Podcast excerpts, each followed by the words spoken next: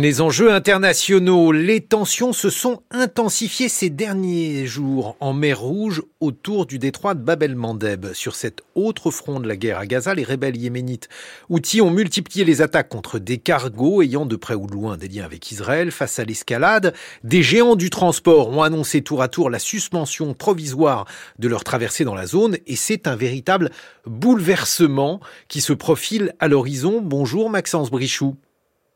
Oui, bonjour Guillaume Erner, bonjour à tous. Vous êtes chercheur associé au centre Thucydide à Paris 2, Panthéon-Sorbonne. On vous doit notamment une géopolitique des mers aux presses universitaires de France. Alors vendredi, l'armateur danois Maersk et l'allemand Hapag-Lloyd ont annoncé la suspension des traversées sur la mer Rouge. J'aimerais que vous nous fassiez la, carte de ces routes maritimes, Maxence Brichoux. Si on ne prend plus ce donc euh, cette mer Rouge, si on ne la traverse plus, par où passe-t-on? Ben, effectivement, là, on est dans la géopolitique des mers la plus classique, c'est-à-dire que si vous n'avez plus les moyens de passer par euh, euh Bab el-Mandeb, qui est vraiment la porte vers le canal de Suez et ensuite la Méditerranée orientale, euh, ben, vous devez faire le tour. Euh, ce qu'on fait, j'ai envie de dire, tous les Européens quand ils allaient vers l'Asie, tant qu'ils n'avaient pas encore creusé le, mmh. le, canal de Suez à la fin du 19e siècle, donc aujourd'hui, on estime que euh, faire le tour par le Cap de Bonne-Espérance, donc vraiment contourner l'Afrique, c'est à peu près plus 40% euh, en termes de distance, tout simplement. Quand mhm. après vous voulez rejoindre euh, sur la route euh, entre Rotterdam et, et, Singapour, qui sont voilà une, une des routes essentielles. et donc évidemment, ça allonge le temps de transport, les coûts, bah, voilà les coûts de main d'œuvre, les coûts pétroliers essentiellement, et éventuellement aussi les, les coûts d'assurance. donc là, on est vraiment sur une et le temps évidemment. oui. Et le temps, évidemment. Alors le temps, exactement, exactement. C'est vraiment des considérations extrêmement physiques, extrêmement pratiques. Euh, et donc Babel Mandeb est vraiment ce qu'on appelle l'un des, des, goulots d'étranglement, l'un des détroits essentiels au, au transport maritime. Et c'est vraiment assez évident, nous autres Européens, puisque c'est par là que passe le pétrole qu'on consomme et qui vient du Golfe Persique, et aussi les porte-containers qui apportent les produits, bah, typiquement en période de Noël, euh, qui viennent de Chine ou, ou, ou d'Asie.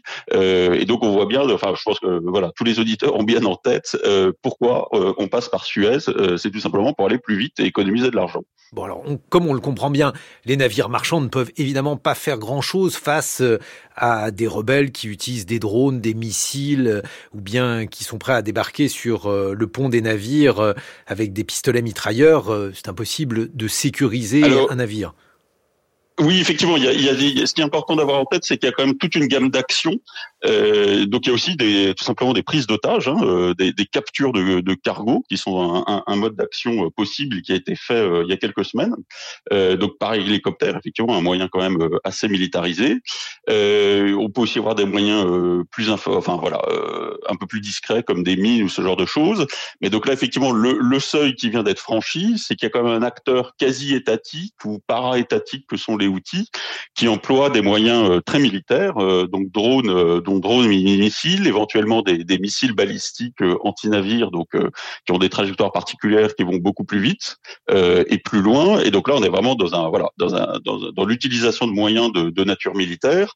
Et donc, bah, comme tout le monde a pu le constater, on observe des interventions de navires occidentaux bah, qui utilisent un moyen haut du spectre, comme on dit. Là, c'est vraiment un exemple de haut du spectre, c'est-à-dire d'utiliser des moyens de destruction de ces missiles et donc des, des frégates et croiseurs euh, américains, euh, britanniques et de la marine nationale sont intervenus pour euh, pour précisément détruire ces, ces engins et protéger les navires de commerce.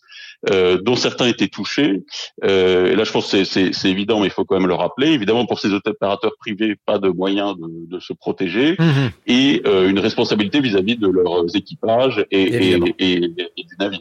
oui, on, on, pourrait imaginer euh, des, des, trains de navires euh, qui seraient escortés, des choses de ce genre. Est-ce que ça, ça a déjà été fait, Maxence Brichoux ben, ça c'est, euh, j'ai envie de dire le, on, est un peu dans le classique de la géopolitique des mers, c'est-à-dire que euh, faire un blocus, essayer de d'empêcher les flux pour avoir un effet politique, c'est quelque chose de très classique. Euh, et c'est aussi ce qu'on observe en mer Noire, avec la volonté russe de, de bloquer les exportations de, de, de, produits agricoles ukrainiens avec une tentative de blocus. Euh, et donc la réponse, l'une des réponses, ben, outre euh, dérouter et utiliser d'autres routes maritimes, c'est potentiellement faire des convois, des détroits effectivement, mhm. euh, des convois. Euh, donc, typiquement ce qu'organisaient les forces alliées euh, pendant la Seconde Guerre mondiale en Atlantique Nord. Euh, donc là, le risque est, est, est, totalement différent, on parle pas de sous-marins. mais donc tout simplement de regrouper et pour éventuellement faciliter la protection. Euh, ben là, ce qui est intéressant, c'est que très euh, juste voilà cette nuit euh, ou, ce matin, euh, il y a eu une annonce américaine de, de, vouloir constituer une task force en utilisant des, des, des, des partenariats déjà existants pour la piraterie et le contrôle des trafics en, en, en, mer Rouge et, et, et en, en, mer d'Aden. Donc de réactiver des, des, formats existants, comme on dit, pour avoir une permanence, mmh voilà, en coalisant des alliés dont la France pour avoir une sorte de permanence autour du Yémen. Euh, L'une des questions essentielles étant est-ce que ça va être suffisant ou est-ce qu'il faut envisager d'aller plus loin, y compris euh, en intervenant vers la terre? Je ne dis pas aller sur la terre, mais en intervenant vers la terre pour euh, de, voilà gêner, voire détruire les capacités des outils. Ce qui va pas être simple parce que j'imagine qu'il n'y a rien de, plus simple que d'utiliser un drone contre un navire et un navire marchand. Là encore, ce n'est pas aisé pour lui de se défendre contre un, un drone militaire, Maxence Brichoux. Oui, oui. Alors bah, il faut, voilà, il faut. C'est là aussi. C'est pour ça que je disais qu'il y avait plusieurs modes d'action, de, du, du brigandage, capture de navires mhm. jusqu'au missile. Euh, il y a toute une gamme d'actions. Donc les drones, c'est pas extrêmement évolué. En particulier, ils vont pas extrêmement vite, donc on, on peut les détruire. Euh, bon, les missiles, ça commence à être déjà euh, certains types de missiles balistiques, ça commence à être déjà plus euh, plus conséquent. Euh, après, comme toujours dans ces affaires, et comme on le voit en Ukraine ou à Gaza, la question c'est la durée. C'est-à-dire, euh, est-ce que là on est quand même juste sur un coup de semonce, on peut mhm. dire, ou est-ce que effectivement euh, les outils, pour des raisons politiques, euh, parce qu'ils veulent intervenir euh, et peser sur le conflit en cours à Gaza, euh, sont dans une logique d'utiliser leur arsenal pour euh, voilà perturber durablement. Et dans ces cas-là, ben, ça veut dire euh, des forces marines occidentales qui sont durablement à la mer en face et qui ont potentiellement suffisamment de moyens pour contrer les drones, puisque on, on, on, va assez rapidement tomber voilà sur quels sont les navires, quels sont les équipages et est-ce qu'ils ont suffisamment de, de moyens de contre-mesures et de missiles antimissiles pour pour assurer la, la protection du trafic.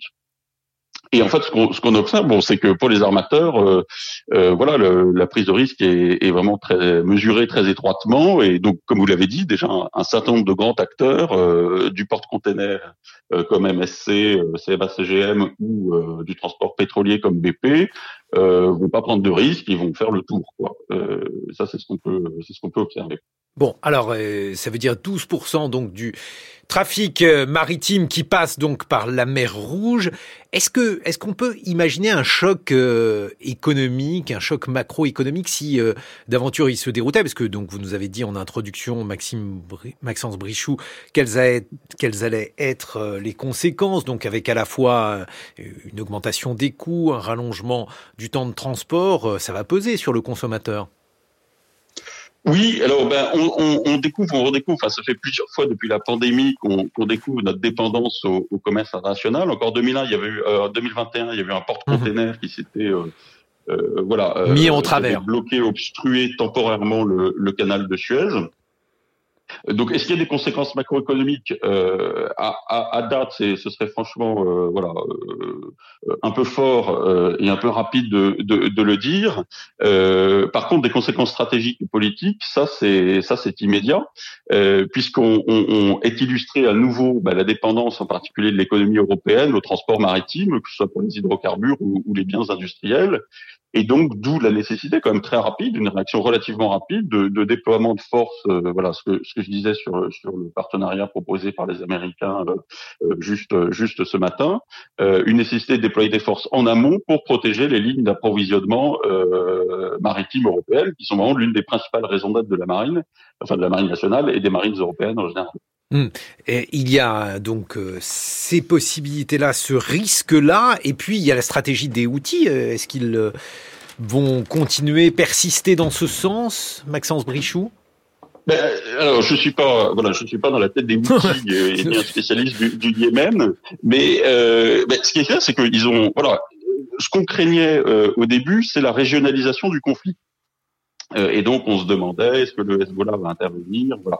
Donc là c'est pas le Hezbollah qui reste relativement euh, tranquille on va dire, c'est les outils qui sont quand même situés euh, à plus de 1600 1800 kilomètres d'Israël qui interviennent dans le conflit. ils ont tiré des missiles directement vers Israël et puis là ils s'attaquent en, en, utilisant leur positionnement stratégique en face de, de, de Babel Mandeb. Hmm. Et, et, donc effectivement est-ce que c'est un coup de semonce ou est-ce qu'ils ont les moyens humains et militaires de, de peser durablement sur le trafic euh, euh, ben manifestement oui, euh, parce que ce qu'on découvre, enfin ce qu'on sait, c'est que quand même l'Iran a vraiment euh, distribué et diffusé ses, des, des, arsenaux de, de, missiles au Hezbollah, aux outils, et donc ils ont potentiellement un certain nombre de capacités et peuvent donc effectivement ben avoir un vrai un vrai impact, sachant que sur la région, on voit bien que le sujet c'est de d'inciter les Occidentaux à faire pression sur Israël pour euh, pour relâcher son effort de guerre. c'est leur but ultime. Merci Maxence Brichoux. Géopolitique des mers, c'est votre livre paru aux presses universitaires de France. Dans quelques secondes, on se retrouve avec Alexandra Delbo, par exemple, pour Avec Science.